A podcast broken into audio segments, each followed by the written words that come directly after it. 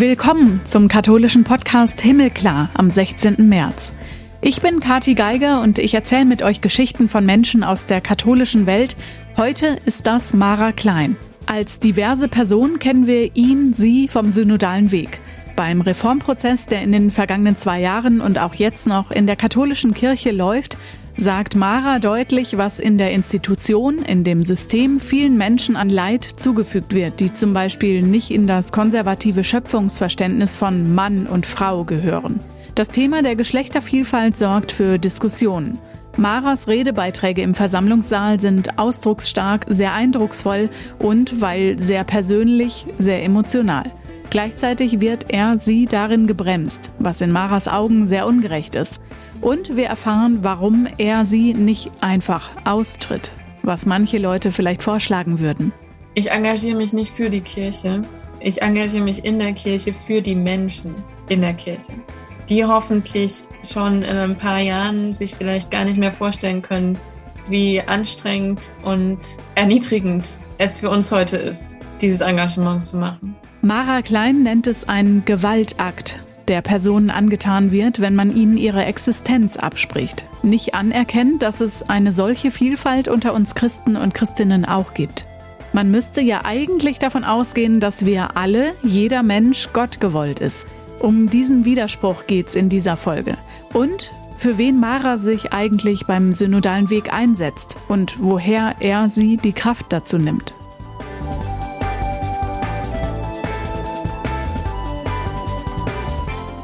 Vorher noch, wie immer, was gibt's Neues in der katholischen Welt? Wir gucken zusammen auf das Wichtigste diese Woche. Am 13. März 2013 ist weißer Rauch über der Sixtinischen Kapelle im Vatikan aufgestiegen. Habemus Papam, der Argentinier Jorge Bergoglio, wurde zum Oberhaupt der katholischen Kirche gewählt. War spannend, ich erinnere mich noch dran. Neun Jahre ist das jetzt her. Papst Franziskus hat inzwischen Schlagzeilen gemacht mit Aktionen auf eigene Faust und Zeichen, die er gesetzt hat, häufig im Zusammenhang mit flüchtenden Menschen, zum Beispiel auf der Flüchtlingsinsel Lampedusa, wo er die Gleichgültigkeit angeprangert hat, nach dem Tod von so vielen Immigranten in Booten auf dem Mittelmeer. Die Enzykliken Fratelli Tutti und Laudato Si kennen die allermeisten. Es geht ihm um die Geschwisterlichkeit und soziale Freundschaft, um die Umwelt. Er hat so viele Erlasse auf eigene Initiative veröffentlicht wie kaum ein anderer. 49 sogenannter Motto Proprio. Diese Woche hat Franziskus zehntes Jahr auf dem Stuhl Petri begonnen. Bei Reformschritten wie dem Frauendiakonat oder der Ehelosigkeit der Priester bleibt Franziskus seinem Motto Andare sempre avanti treu, also immer weitermachen. Hat außer bei der Frauenweihe keinem Thema eine klare Absage erteilt. Klingt also, als würden uns innerkirchliche Reformanliegen weiter begleiten. Zumindest findet Ende 2023 im Vatikan die Bischofsvollversammlung der Weltsynode statt. Bis dahin will Franziskus auf jeden Fall noch Papst sein. Das ist ihm ein Herzensanliegen. Dieses größte und ehrgeizigste Reformprojekt, mit dem er der katholischen Kirche einen anderen Umgangs- und Lebensstil verpassen möchte. Er hat in seiner bisherigen Amtszeit einen neuen Ton angeschlagen. Nicht zuletzt kennen wir ihn als sehr humorvoll, er scherzt gerne. Begonnen hat sein Papstsein ja mit der Bitte um den Segen für ihn. Betet für mich. Hat sich also vom Volk segnen lassen, bevor er seinen ersten Segen erteilt hat. Alle katholischen deutschen Bischöfe treffen sich zweimal im Jahr, im Frühjahr und im Herbst, die Frühjahrsvollversammlung jetzt, vier Tage lang im Wallfahrtsort 14 Heiligen, hatte zwei ganz große Themen. Den Krieg in der Ukraine durch Putin. Am Montagabend hatten die 67 Bischöfe und Weihbischöfe mit einem Friedensgebet begonnen. Und die Reformdebatte innerhalb der Kirche, den synodalen Weg. Außerdem bleibt die Aufarbeitung sexualisierter Gewalt ganz oben auf der Agenda. Vergangenen Mittwoch hatten sieben VertreterInnen der Initiative Out in Church, dem Vorsitzenden der Deutschen Bischofskonferenz, ihr Manifest und die mehr als 110.000 Unterschriften der Petition überreicht. Dabei geht es um den Umgang mit queeren Beschäftigten in der katholischen Kirche. In dem Kontext wird über das kirchliche Arbeitsrecht in Deutschland diskutiert. Kommen wir in unserem Gespräch mit Mara Klein nachher noch drauf. Und die Präsidentin vom Zentralkomitee der deutschen Katholiken, Irme Stetter-Karp, weist die Vorwürfe zurück, man würde kritische Meinungen unterdrücken. Das stand nämlich in einem offenen Brief von den katholischen Bischöfen der skandinavischen Länder, die ihre Bedenken am synodalen Weg geäußert hatten, dem Reformprojekt der Kirche in Deutschland. Sie seien besorgt über die Richtung, die Methodik und den Inhalt. Den Brief adressiert an den Vorsitzenden der Deutschen Bischofskonferenz, den Limburger Bischof Georg Betzing, hatten sie vergangene Woche aus Norwegen geschickt, wo sie sich getroffen hatten. Die Generalsekretärin der Nordischen Bischofskonferenz, Schwester Anna Mirjam Kaschner, hat die fehlende Offenheit für abweichende Meinungen beklagt und es gebe die Sorge, das Ganze würde in eine Art Kirchenspaltung führen. So wie das momentan aussehe, gäbe es in Deutschland Überlegungen, auch die kirchliche Lehre zu verändern, was letztendlich dann in eine Spaltung führen würde. Die Chefin der katholischen Laien, Irme Stetter-Karp, hält dagegen und sagt, Minderheiten würden nicht kleingeredet oder kritische Stimmen sogar unterdrückt. Das könne sie in der Realität so nicht bestätigen. Ihr Anliegen ist es, beim synodalen Weg andere Antworten zu finden, damit der nächsten Generation authentisch der Glaube weitergegeben werden könne.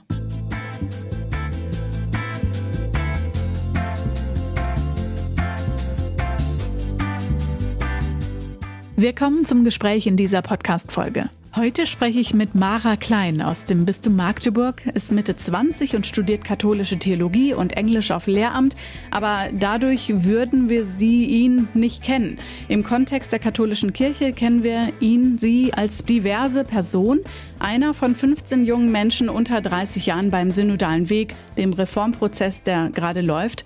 Hallo Mara. Hallo. Wie gehst du mit der Situation gerade um? Turbulent in der Kirche, aufgewühlt in der Welt durch die Corona-Pandemie, durch Putins Krieg auf ukrainischem Boden. Was macht das mit dir? Das ist eine harte Frage zum Einstieg. Also eine Menge auf jeden Fall. Ich glaube nicht, dass es Menschen gibt, ähm, die das unversehrt lässt oder unbeeindruckt lässt. Und so geht es mir eben auch. Es ist sehr viel gewesen in den letzten zwei Jahren. Also ich rechne, meine Zeitrechnung geht mit dem synodalen Weg tatsächlich so ein bisschen los in letzter Zeit, weil sich das auch überschneidet mit dem Beginn von Corona. Das waren sehr anstrengende zwei Jahre, insbesondere das letzte Jahr, wo echt krass viel passiert ist. Und ich merke es ich merke es richtig doll. Also ich mache nächste Woche, mache ich das erste Mal seit über einem Jahr Urlaub. Ähm, und ich habe es wirklich nötig. Eine Situation, die, glaube ich, die meisten von uns gerade kennen oder wir irgendwie ja auch nachvollziehen können. Du bist trans, divers, nicht binär. Man hat es vielleicht vorhin schon gehört, wie ich die Pronomen verwende, was dir sehr wichtig ist. Ich spüre im Umgang mit Menschen wie dir immer wieder eine große Unsicherheit, so in meinem Umfeld, weniger in der Gesellschaft allgemein, aber auch da, besonders aber in der katholischen Kirche. Erkennst du dabei eine Entwicklung in den vergangenen Jahren? Und könnte man die positiv nennen? Ja und ja. Also ich denke, ich sehe schon eine Entwicklung. Ich glaube oder hoffe, dass ich es geschafft habe, was sichtbar zu machen in der katholischen Kirche, was vorher unsichtbar war. Eine große Gruppe von Menschen, die einfach vorher, also für die es immer noch nicht Worte gibt. Also die katholische Kirche ist einfach nicht sprachfähig für Geschlechtervielfalt. Ähm, das gilt nicht nur für ähm, trans, nicht-binär und intermenschen, sondern auch für die binären Geschlechter bin ich der Meinung. Also es gilt auch für Frauen, Cis-Het-Frauen in der katholischen Kirche. Und ich glaube, durch das Sichtbarwerden ist an der Stelle schon viel passiert. Ich sehe auch bei manchen Menschen ähm, auf dem synodalen Weg, auch bei Bischöfen, wie Prozesse langsam passieren jetzt über die letzten zwei Jahre. Und ich würde das als positiv beschreiben. Ich weiß aber nicht, ob ich es als genug oder als ähm, zufriedenstellend beschreiben würde. Es ist natürlich auch anstrengend mit bestimmten Formulierungen, so wie du gerade gesagt hast, ähm, dass mir meine Pronomen sehr wichtig sind. Ich nehme an, die sind allen Menschen wichtig. Die meisten CIS-Menschen werden bloß in der Regel richtig angesprochen. Also wenn ich dich jetzt mhm. fälschlicherweise ähm, mit anderen Pronomen als sie ansprechen würde, dann ähm, wäre dir das auch unangenehm. also das ist, ne, Ne? Also ähm, ich finde es dann immer so ein bisschen so, ah ja, wie extra. Nein, also eigentlich wollen wir ja alle richtig angesprochen werden. Richtig, da hast du völlig recht. Ich glaube nur, dass da die Unsicherheit eben größer ist, weil man diese binäre Zuordnung einfach gewohnt ist. Vielleicht ja, könnte man es so sagen. Ist ein Privileg, dass du automatisch richtig angesprochen wirst. Ja, das stimmt. Wie fühlt es sich an, wenn du es erklären musst, wer du bist und wie du angesprochen werden möchtest? Du hast schon gesagt, es ist anstrengend. Ja, weil es halt auf der einen Seite immer das Erste ist und dadurch auch eine gewisse Reduzierung meiner Person darauf stattfindet. Also äh, du bist dann halt automatisch, oder ich bin dann halt automatisch die eine Person, die dazu was sagen kann, beziehungsweise ähm, das ist das erste große, was Menschen zu mir im Kopf haben und das ist eben auch meine Rolle in dem Prozess, die nehme ich an, aber es ist natürlich anstrengend, ähm, weil ich denke, ich bin noch sehr viel darüber hinaus. Also das, ähm, ja, ist immer ein bisschen herausfordernd, vor allem weil ich das Gefühl habe, ich habe die Frage schon so häufig beantwortet und ich erkläre es gerne. Aber wenn Leute das über mich wissen und mich dann fragen, ähm, ja, wie, also so wie, wie definierst du das, was ist das, dann denke ich mir nur so wie, dann hast du nicht nachgeguckt. Also ich habe es schon so oft wiederholt. Aber ich denke, das ist auch was, was ich in dem Prozess gelernt habe, die Geduld damit, die Geduld mit dem Lernprozess von anderen Menschen. Ich glaube, darin bin ich besser geworden. Ich bin ja selber auch in einem Lernprozess über mich. Ich bin vielleicht besser darin geworden, das auszuhalten, aber auch besser darin geworden, das anzusprechen, dass es nicht selbstverständlich ist, weil ich glaube, das ist sehr wichtig. Nicht alle queeren Menschen haben diese Geduld und das kann auch nicht verlangt werden. Würdest du denn auch sagen, dass es dich verletzt, wenn Menschen die Pronomen nicht richtig verwenden oder einfach dafür nicht sensibel sind? Das kommt drauf an. Wenn das Menschen sind, denen ich Pronomen erklärt habe und denen ich auch meine Pronomen erklärt habe und die wissen, dass das Teil meiner Identität ist, dann verletzt mich das. Wenn das Menschen sind, die es einfach, also mein, du siehst anderen Menschen ihre Pronomen ja nicht an. Wenn also einfach ein Mensch auf mich zugeht und aus Versehen die falsche Anrede benutze oder so, dann verletzt mich das nicht. Es ist mir unangenehm, ja, aber es ist kein, also ich weiß, da steht keine böse Absicht dahinter. Und dann erkläre ich es lieber, als dass ich dann beleidigt bin. Also bin ich auch nicht beleidigt. Ich fühle mich als Frau liegt vielleicht auch daran, wie ich aufgewachsen bin, an meiner Erziehung, die katholisch geprägt ist. Seit wann bist du dir über deine eigene Identität im Klaren? Wie war dein Outing? Mein Outing mir selbst gegenüber war, ähm, was meine Geschlechtsidentität betrifft, relativ spät. Also spät für mich, weil ich wusste sehr früh, dass ich nicht heterosexuell bin. Ähm, aber dass ich nicht cis bin, das wusste ich dann erst 2019. Also so vor drei Jahren, Mitte, Anfang 20. Genau, also ähm, da habe ich das zum ersten Mal für mich wirklich realisiert. Und je länger ich in diesem Prozess drin bin, umso mehr wird mir auch rückblickend klar, dass ich da schon vorher, dass das relativ deutlich war und ähm, ich habe es bloß nicht erkannt, konnte es nicht benennen. Ähm, es ist ja halt auch so, dass Geschlechtervielfalt etc. nicht vorkommt, weder in der Kirche noch in der Gesellschaft. Also ich habe sowas auch nicht in der Schule gelernt oder in den Medien repräsentiert gesehen. Ich auch nicht, genau. Woher soll ich es dann wissen? Woher soll es irgendwer wissen? Und es ist natürlich, du trägst diese Last mit dir herum, ohne es benennen zu können, ohne es zu kennen, auch so wirklich. Und erst im Nachhinein werden dir die Verletzungen wirklich klar, weil es dann reflektierbar ist, ja. Was entgegnest du denn denen, die gerade vielleicht es auch so spüren wie wir beiden, dass es in den letzten Jahren erst bewusster vielleicht ja auch in den Köpfen wird, die das aber als Trend sehen, in den vergangenen Jahren sich zu outen? Findet darüber auch eine Profilierung statt? Ich glaube, Menschen, die das denken, ähm, wissen nicht, wie viel Angst und Schmerz ähm, damit verbunden ist. Also gerade in der katholischen Kirche wenn wir tätig sind in der katholischen Kirche, so viel Angst, so viel Zweifel, so viel ähm, Leid, was dadurch verursacht wird. Auch durch die internalisierte Transphobie, die wir alle mit uns tragen durch unsere Erziehung. Also es, es macht mich immer sprachlos, wenn dann gesagt wird, das ist ein Trend. Weil ich mir denke, nein, da hängt immer noch, also dass das mehr wird in den letzten Jahren liegt daran, dass unsere Gesellschaft sich langsam öffnet und dass es langsam sicherer wird, das zu tun. Aber das gilt auch nur für hier. In anderen Ländern in Europa äh, musst du Angst haben, dass du strafverfolgt wirst. Also da müssen wir gar nicht weitergehen als Polen. Und das ist halt so verrückt, dass dann gesagt werden kann, ach, das ist doch nur ein Trend oder das machst du doch nur, ähm, weil du in sein möchtest. Äh, nein. Ich möchte ich selbst sein. Ja. Wie ist das? Ich verstehe, wo diese Deutung herkommt, aber ich habe kein wirkliches Verständnis dafür, dass das so abgetan wird. Wie ist das denn unter Studierenden? Siehst du da auch äh, vielleicht altersabhängige Unterschiede im Umgang mit dem Thema und mit dir? Ich würde, ich bin immer dagegen zu sagen, dass das ein Generationending ist. Ich glaube halt, wir haben eine Generation oder eineinhalb Generationen, ähm, die jetzt kommen, die sehr viel früher mit diesen Themen in Berührung kommen. Und das ist gut so. Wie gesagt, ich wünschte, ich hätte das gehabt. Aber ich denke nicht, dass ähm, sich pauschalisieren lässt, dass meine Generation da prinzipiell weiter ist.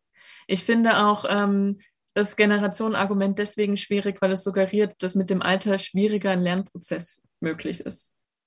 Und das glaube ich nicht. Es ignoriert außerdem, dass es ganz viele Queers gibt, ähm, die nicht Anfang 20 oder drunter sind. Und ich finde, das zeigt auch die Aktion Out in Church sehr eindrücklich, welchen Altersdurchschnitt wir da tatsächlich haben. Also ich möchte niemals ausblenden, die Generationen, die vor uns schon Jahrzehnte gekämpft haben für Rechte queerer Menschen in der katholischen Kirche. Und da gehören auch Transmenschen dazu, gehören auch Intermenschen dazu. Vielleicht nicht ganz so sichtbar, aber zunehmend sichtbar werdend. Noch so ein Gedanke, vielleicht dadurch, ja, es sind eben die jüngeren Menschen, die früher damit konfrontiert werden, die vielleicht auch früher darüber aufgeklärt werden oder es ganz normal finden oder ne, was auch immer normal heißt, aber ganz normal in ihrem Umfeld finden. Muss sich das vielleicht auch aus so einer Gesellschaft rauswachsen? Kann es das überhaupt? Und wächst es dann ich nenne es mal in die Kirche rein, also da gescheit und fair und menschlich statt menschenverachtend mit diversen und trans- und nicht-binären und queeren Menschen umzugehen?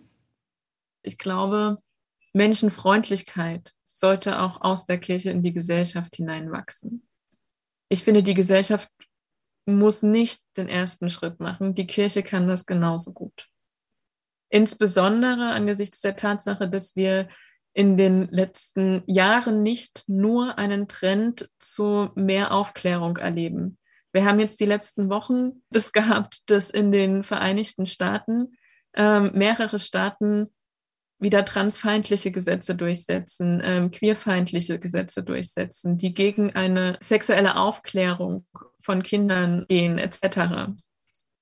Und ich denke mir nur, also das macht mir Angst, weil ich mir denke, was, wenn das anfängt, hier auch so zu sein? Die Gesellschaft ist noch nicht so offen, dass trans und ähm, inter, nicht-binäre Menschen ähm, wirklich gut und angstfrei leben können. Von der Kirche ganz zu schweigen, die dazu noch nichts sagen kann.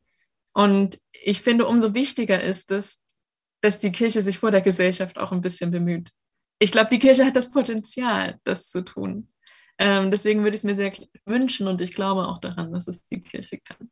Mein Verständnis von Kirche sein und Gemeinschaft von Christen und Christinnen sein ist vor allem das Menschliche, der menschliche Umgang miteinander und äh, das trifft auf schreckliches Leid, durch sexuellen Missbrauch, sexualisierte Gewalt, was nur ein Punkt ist, auch durch Ausgrenzung ähm, oder wenn die geschlechtliche Zuordnung und Zuschreibung nicht zusammenpassen, im kirchlichen Lehramtsverständnis nicht vorkommt, dass es mehr als das binäre Verständnis gibt, also mehr als Mann und Frau, wie das konservative Schöpfungsverständnis. Dabei bist du doch das beste Beispiel dafür, dass es diese Vielfalt in der Kirche gibt, dass sie vorhanden ist. Ich würde natürlich immer sagen, ja. ähm, ich weiß nicht, ob ich das beste Beispiel bin, aber ich bin ein Beispiel dafür. Out in Church ist ein Beispiel dafür oder versucht das zu zeigen, dass es so ist. Ja, also es ist letztlich eine Frage dieses Menschenbildes, wie du richtig zusammengefasst hast. Und das ist sehr eng im konservativ, konservativ-katholischen. Da ist betrifft dann nicht nur trans- und nicht-binäre Menschen und Intermenschen, das betrifft auch heterosexuelle Menschen, das betrifft auch cis-Menschen letztlich, die darunter leiden. Also wir haben in der katholischen Kirche eine sehr kleine bevorzugte Gruppe und ein sehr enges Menschenbild angesichts der Vielfalt, die es tatsächlich gibt. Und Menschen diese Existenz abzusprechen oder diese Existenz totzuschweigen, ist für mich ein Gewaltakt, den die Kirche ähm, weiterhin vollführt, wenn sie darum weiß, aber trotzdem schweigt. Und ich glaube, nach mir kann zumindest die Deutsche Bischofskonferenz nicht mehr so tun, als ob sie es nicht weiß. Diese Vorbildfunktion hast du spätestens ja seit Beginn der Synodalversammlungen. Du stehst für die Personen zum Beispiel auch im Reformprozess, ähm, die sonst in der Kirche nicht gesehen werden oder würden. Aber du bist längst nicht allein. Sieht man ja an der Aktion unter dem Hashtag Out in Church. Du hast es gerade schon angesprochen. Allein in dem Rahmen setzen sich 125 Personen für eine angstfreie Kirche und Veränderungen bei der kirchlichen Sexualmoral ein. Wie viel Unterstützung hast du? Wie viel Vernetzung gibt es? Also Out in Church ist ja nicht die erste, aber mit Sicherheit die größte queere Vernetzung, ähm, die wir jetzt in der katholischen Kirche haben. Es gibt noch andere, auch ältere ähm, Verbände, Netzwerkstrukturen wie ähm, das LSBTI-Komitee zum Beispiel. Aber Out in Church ist jetzt so ein bisschen mit das Größte und vielleicht auch diverseste nicht nur von ähm, Identitäten her und Sexualitäten her, die vertreten sind, sondern auch ähm, vom Alter her. Ich denke, Unterstützung ist auch im synodalen Weg da. Also ich bin ja nicht die einzige queere Person auf dem synodalen Weg, muss man auch immer wieder mal dazu sagen. Ähm, es gibt eine andere Transperson auf der Synodalversammlung. Es gibt ähm, mehrere geoutet ähm, homosexuelle Personen auf der Synodalversammlung. Es gibt mit Sicherheit eine sehr große Dunkelziffer ungeouteter queerer Menschen auf der Synodalversammlung. Und es gibt sehr viele Allies, also sehr viele Menschen, die uns unterstützen. Ich habe es ja vorhin schon angedeutet, ich sage es auch gerne nochmal. Tatsächlich ist es ja so, dass die Argumentation, die hinter einer Diskriminierung ähm, von der queeren, in Anführungsstrichen, Minderheit stehen, dass diese Argumente auch genutzt werden, um zum Beispiel Frauen zu diskriminieren in der katholischen Kirche. Also da ist auch eine große Solidarität da. Zumindest von meiner Seite. Ich stehe auch von Seite vielen anderen, weil diese Fragen halt zusammengehen. Diese Fragen betreffen insgesamt das Potenzial von Machtmissbrauch in der katholischen Kirche. Diskriminierung ist bereits eine Form von Macht Missbrauch, eine Form von ähm, struktureller Gewalt. Und Menschen, die diskriminiert werden in der Kirche, und das ist eine Mehrheit, ähm, sind vulnerabel und viel anfälliger für äh, Missbrauch jeglicher Form. Du hast eine Petition und ein Manifest von Out in Church an die Bischöfe übergeben, jetzt ganz frisch. Konntest du vorher mit der Reaktion rechnen oder wie haben sie reagiert? Hat es dich überrascht? Nein, es hat mich nicht überrascht.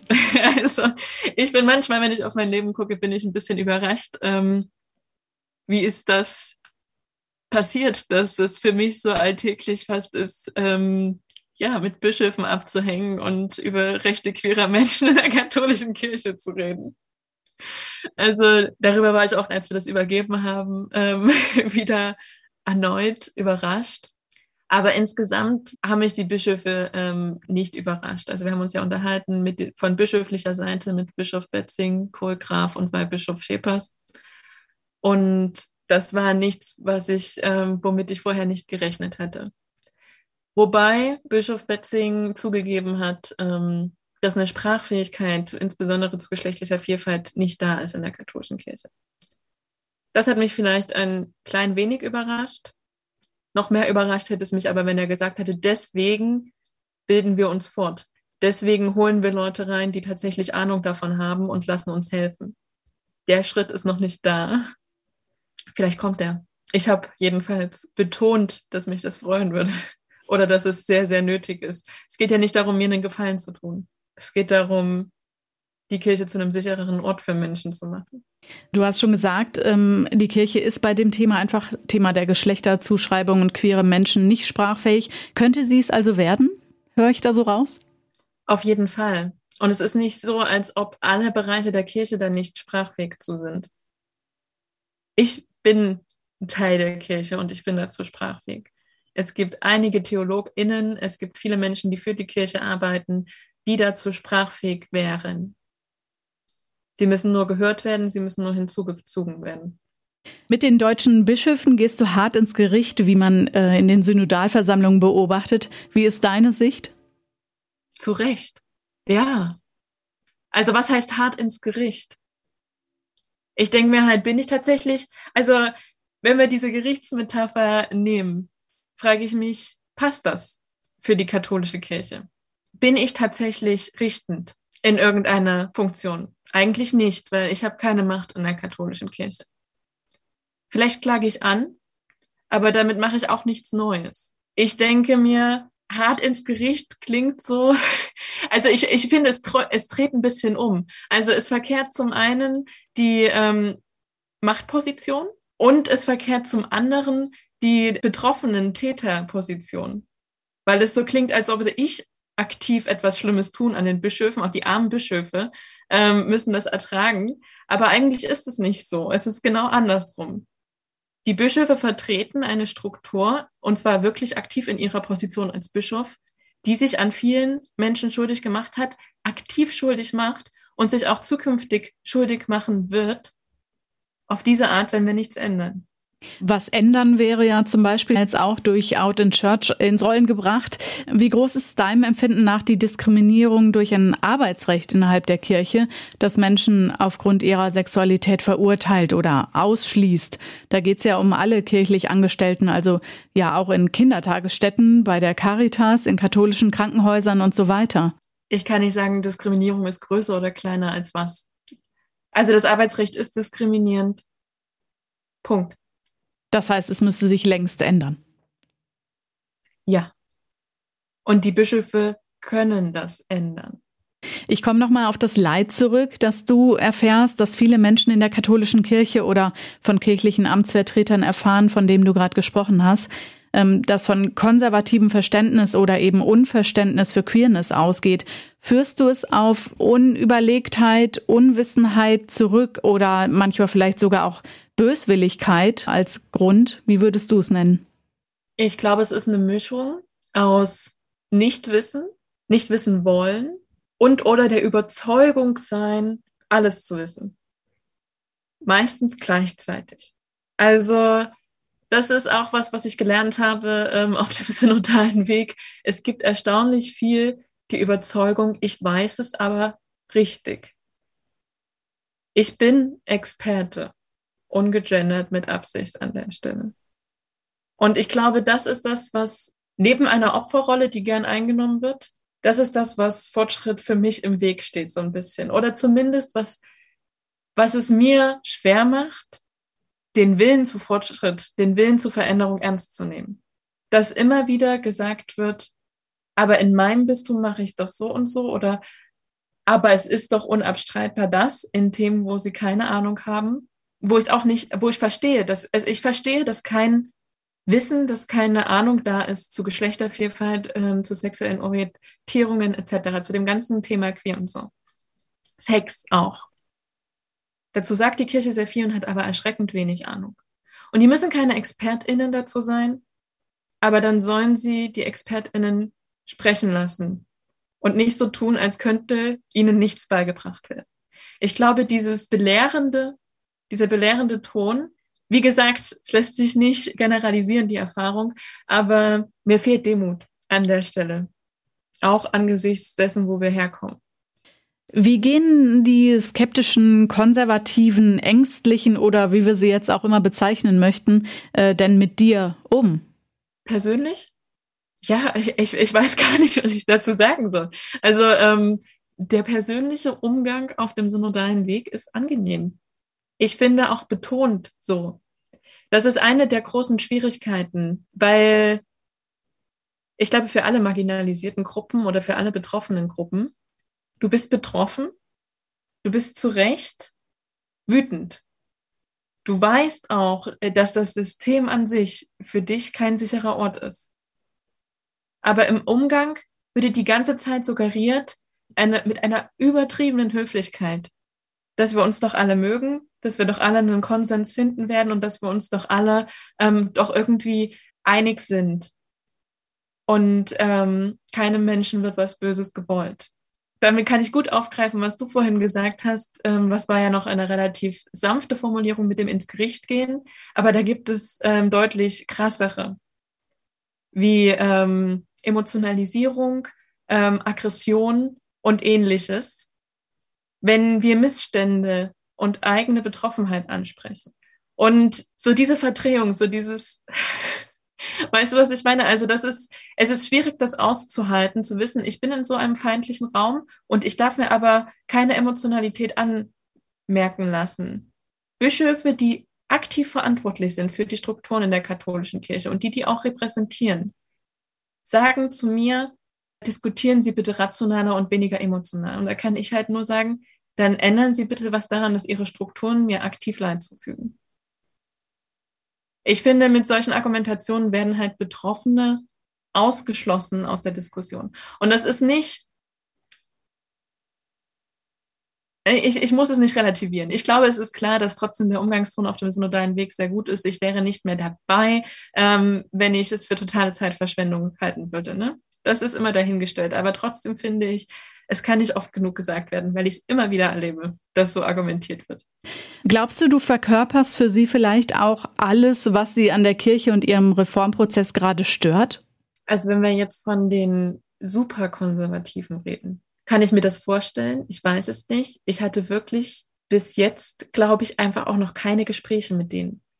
Der synodale Weg ist in der Veranstaltung so anstrengend für mich.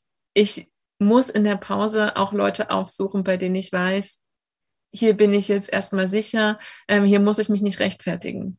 Deswegen, ich, ich weiß es gar nicht. Ich habe noch nie, bin noch nie zu einem Kardinal Wölki hingegangen und habe ihn gefragt, verkörper ich für Sie alles, was in der Kirche aktuell falsch läuft? Und ich glaube, ich glaube, er würde mir das auch nicht sagen, wenn es der Fall wäre.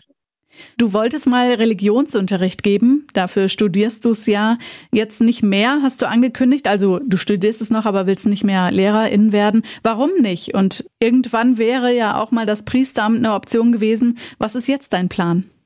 Also ich finde, zu sagen, ich will das nicht mehr, ist irgendwie misleading. Ich kann es mir aktuell nicht vorstellen in der Kirche, wie wir sie haben. Ich kann das nicht vereinbaren mit meinen Prinzipien es ist so, nachdem Priesteramt und Orden ausschließt, also für mich überhaupt nicht in Betracht kommen, weil ich nicht zugelassen bin, wäre es echt irgendwie super bitter, wenn ich anfange, diesen Job zu machen, den ich wahrscheinlich lieben würde und ihn dann irgendwann einfach nicht mehr ausüben darf. Dafür gibt es keine Garantie aktuell. Und da von dem Wohlwollen individuell meines Bischofs abhängig zu sein, ist mir zu viel. Also ich glaube, das kann ich nicht, gerade aktuell. Obwohl die Kirche da ja nicht der Vorreiter ist in Sachen Menschlichkeit, haben wir vorhin schon drüber gesprochen, also mitmenschlicher Umgang. Du bleibst in der Kirche und engagierst dich auch noch für sie. Weshalb setzt du dich so ein? Also für wen machst du das, obwohl du sagst, es ist kein sicherer Ort? Ich engagiere mich nicht für die Kirche. Ich engagiere mich in der Kirche für die Menschen in der Kirche die hoffentlich schon in ein paar Jahren sich vielleicht gar nicht mehr vorstellen können, wie anstrengend und erniedrigend es für uns heute ist, dieses Engagement zu machen. Kommst du dann nicht auch irgendwie an deine Grenzen oder ja, wieso, trittst, wieso trittst du nicht aus und willst damit nichts mehr zu tun haben?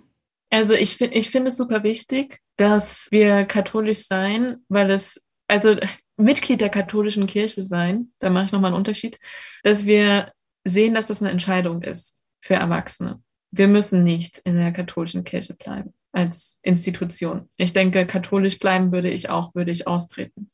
Aber gleichzeitig ist es auch so, ich werde es ja ständig gefragt, warum tue ich mir das noch an? Und es ist schon wieder eine Täter-Opfer-Verkehrung, finde ich. Ich tue mir nichts an in der katholischen Kirche. Es wird mir angetan. Und ich hatte kein Entscheidungsrecht dazu, in die katholische Kirche reinzukommen in erster Linie. Ich wurde getauft als Kleinkind. Und das geht sehr vielen anderen Menschen genauso. Und für die mache ich das auch mit. Wir haben gerade schon darüber gesprochen oder du hast gesagt, dass du nicht emotionalisieren sollst. Das wird dir von Menschen bei der Synodalversammlung gesagt. Bei einem Redebeitrag hast du auch darüber gesprochen, dass du nicht mehr als Religionslehrerin arbeiten möchtest, obwohl du darin gerade ja ausgebildet wirst, weil dich die Willkür stört. Und wortwörtlich, wenn ihr wollt, dass ich nicht emotional über dieses Thema reden soll, dann stellen Sie den Schmerz ab, den ich empfinde, liebe Bischöfe. Du hast es so ähnlich vorhin auch formuliert bei uns hier im Gespräch. Das zeigt ja auch schon, wie wichtig dir das ist Wenn du ja, auf ich meine, wer ist nicht leidenschaftlich interessiert daran, keinen Schmerz zu fühlen? Also, es ist so ein bisschen, ja, also das muss mir wichtig sein. Es ist keine Entscheidung, dass mir das wichtig ist. Und du bist dabei so wortmächtig. Ähm, schon zu Beginn in der allerersten Versammlung hat man das ja auch gemerkt.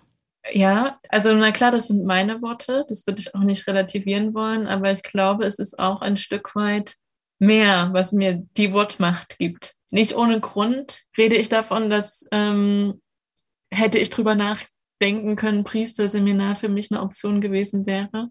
Theologie ist meine Leidenschaft und meine Berufung. Und ich denke und ich hoffe, dass ich mit meinen Worten und mit meinem Wirken über mich hinaus auch wirken kann. Und ich weiß auf jeden Fall, dass ich die Kraft dafür nicht allein aus mir selbst schöpfe, sondern sehr viel auch aus meiner Gottesbeziehung ziehe und durch die bekräftigt werde, gerade in solchen Momenten, die so unglaublich ungeplant waren. Überhaupt, dass ich auf dem synodalen Weg bin, dass dieser erste Redebeitrag gekommen ist, es ist fast, als ob ich da gar keinen Einfluss drauf hatte, was ich, was jetzt nicht relativieren soll, dass ich die, also dass ich die Entscheidung treffe, auch weiterhin dabei zu sein. Aber ich glaube, dass es immer auch ein Stück über in mich hinausgeht und ich habe sehr das Gefühl, hier richtig zu sein im Moment. Und das hatte ich vorher mit der Berufung wirklich nicht. Da spricht auf jeden Fall ja ein großer Glaube aus dir oder du sprichst mit einem großen Glauben. Und du hast gerade Gott erwähnt, deswegen muss ich es kurz fragen. Ist Gott für dich divers oder weiblich oder männlich oder? Gott ist, ähm, Gott ist, ich glaube, mehr geht es, mehr geht es nicht für uns zu konkretisieren. Dazu gibt es genug Anhaltspunkte auch in der Schrift. Gott ist wahr und wird sein. Irgendwie auch theologisch, ne? Du hast auch von. Im wahrsten Sinne des Wortes die Rede von Gott in dem Moment. Du hast auch von massiver struktureller Sünde gesprochen in einem Redebeitrag, ähm, auch beim synodalen Weg. Und da müssten wir, müsste die Kirche draus ausbrechen. Passiert genug? Was muss noch passieren für diesen Ausbruch?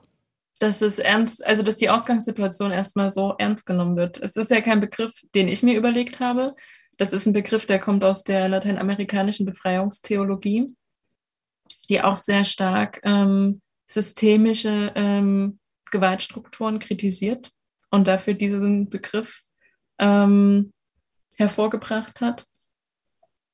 Ich denke, die Voraussetzung ist erstmal, dass ähm, eingesehen wird, dass das stimmt dass eingesehen wird, wir haben ein systemisches Gewaltproblem und ich als Bischof repräsentiere das und habe einen Einfluss darauf und kann mich davon nicht freireden.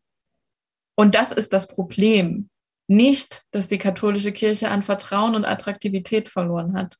Nicht, dass so viele Menschen aus der Kirche austreten, ist das Problem. Oder dass der Skandal rausgekommen ist, mal wieder. Sondern, dass Menschen aktiv leiden, Einfach nur, weil sie in der katholischen Kirche sind. Also mit einfach nur meine ich damit einfach, es ist in der Struktur drin. Es ist nicht möglich, in dieser Struktur nicht dieser Schuld unterworfen zu sein. Oder dieser Gewalt. Oder dieser Angst. Und das erstmal einzusehen, ist der erste Schritt. Und ich fürchte, also den sehe ich halt noch nicht an vielen Stellen. Dann wäre der nächste Schritt zu sagen, es ist so und wir suchen uns Hilfe weil ein ähm, gewalttätiges und missbräuchliches System aus sich selbst heraus nicht plötzlich gewaltfrei werden kann. Und das sind so, also das wären so die ersten zwei ganz großen Schritte. Der erste ist ja auch, was ähm, die siebte Forderung von Out in Church ähm, ausformuliert. Das ist ja auch letztlich, was die MHG-Studie uns nahegelegt hat. Und ich sehe es an vielen Stellen auch wirklich auf dem synodalen Weg dieser Einsicht. Und dort ist es gut platziert. Ich hoffe aber, dass es auch weit darüber hinaus streut und überhaupt auch erstmal umgreifend fasst. Gegen diese Angst braucht man ja irgendwie was oder musst du dich ja auch festigen. Mara, was ist deine Hoffnung? Meinst du jetzt meine Hoffnung oder woher beziehe ich Stärke? Ich meine, klar beziehe ich Stärke aus Hoffnung und aus dem Glauben und aus den vielen, vielen Menschen, die ich sehe, die mit uns diesen Weg gehen. Nicht nur in Deutschland, ich weiß nicht, also ich finde, es ist so grundchristlich zu hoffen, dass es fast absurd ist, die Frage zu stellen. Gott stürzt die Mächtigen vom Thron. und erhöht die niedrigen.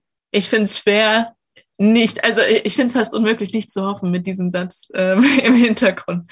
Meine Hoffnung ist und meine tiefe Überzeugung ist, dass das die Kirche auch kann, Menschen zu priorisieren vor eigenem Machterhalt. Nicht, dass Macht prinzipiell schlecht wäre oder so, aber Menschen sind wichtiger. Wir leben in krassen kirchenpolitischen Zeiten, denke ich.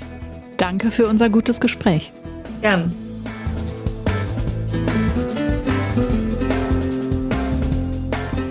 Wie ihr uns auf Facebook und Instagram findet, wisst ihr einfach unter Himmelklar Podcast. Unter himmelklar.de findet ihr alles zu uns im Internet und natürlich da, wo ihr sonst auch Podcast runterladet. Wir freuen uns auf euch. Nächste Woche hört ihr an dieser Stelle Renato Schlegelmilch wieder. Ich bin Katharina Geiger. Macht's gut.